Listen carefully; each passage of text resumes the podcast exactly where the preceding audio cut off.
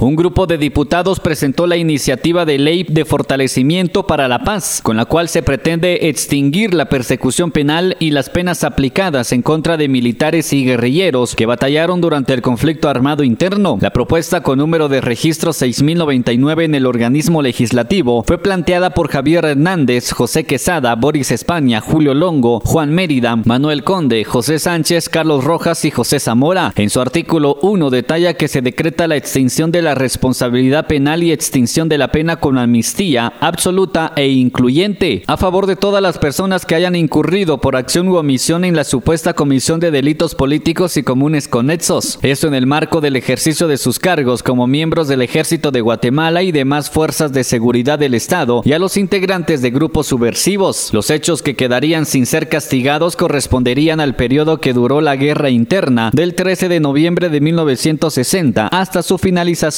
con la firma de los acuerdos de paz firme y duradera el 29 de diciembre de 1996. En cuanto a la tipificación de los delitos, se menciona que los políticos incluyen toda acción u omisión en que se hubiera incurrido en defensa o en contra de la institucionalidad, libertad y soberanía nacional. En tanto, describe los delitos comunes como toda acción u omisión en que se hubiese incurrido como consecuencia de la comisión de delitos políticos, sin exclusión de tipo penal alguno. La normativa refiere que está prohibido el juzgamiento por acciones ocurridos en el enfrentamiento armado interno por miembros del ejército y de grupos insurgentes que no estaban tipificados como delitos antes de su supuesta perpetración. De igual forma, reconoce a los derechos de la amnistía otorgada a favor de los mencionados por medio de los decretos del Congreso emitidos entre los años 1982 y 1988. Emisoras Unidas, primera en noticias, primera en deportes.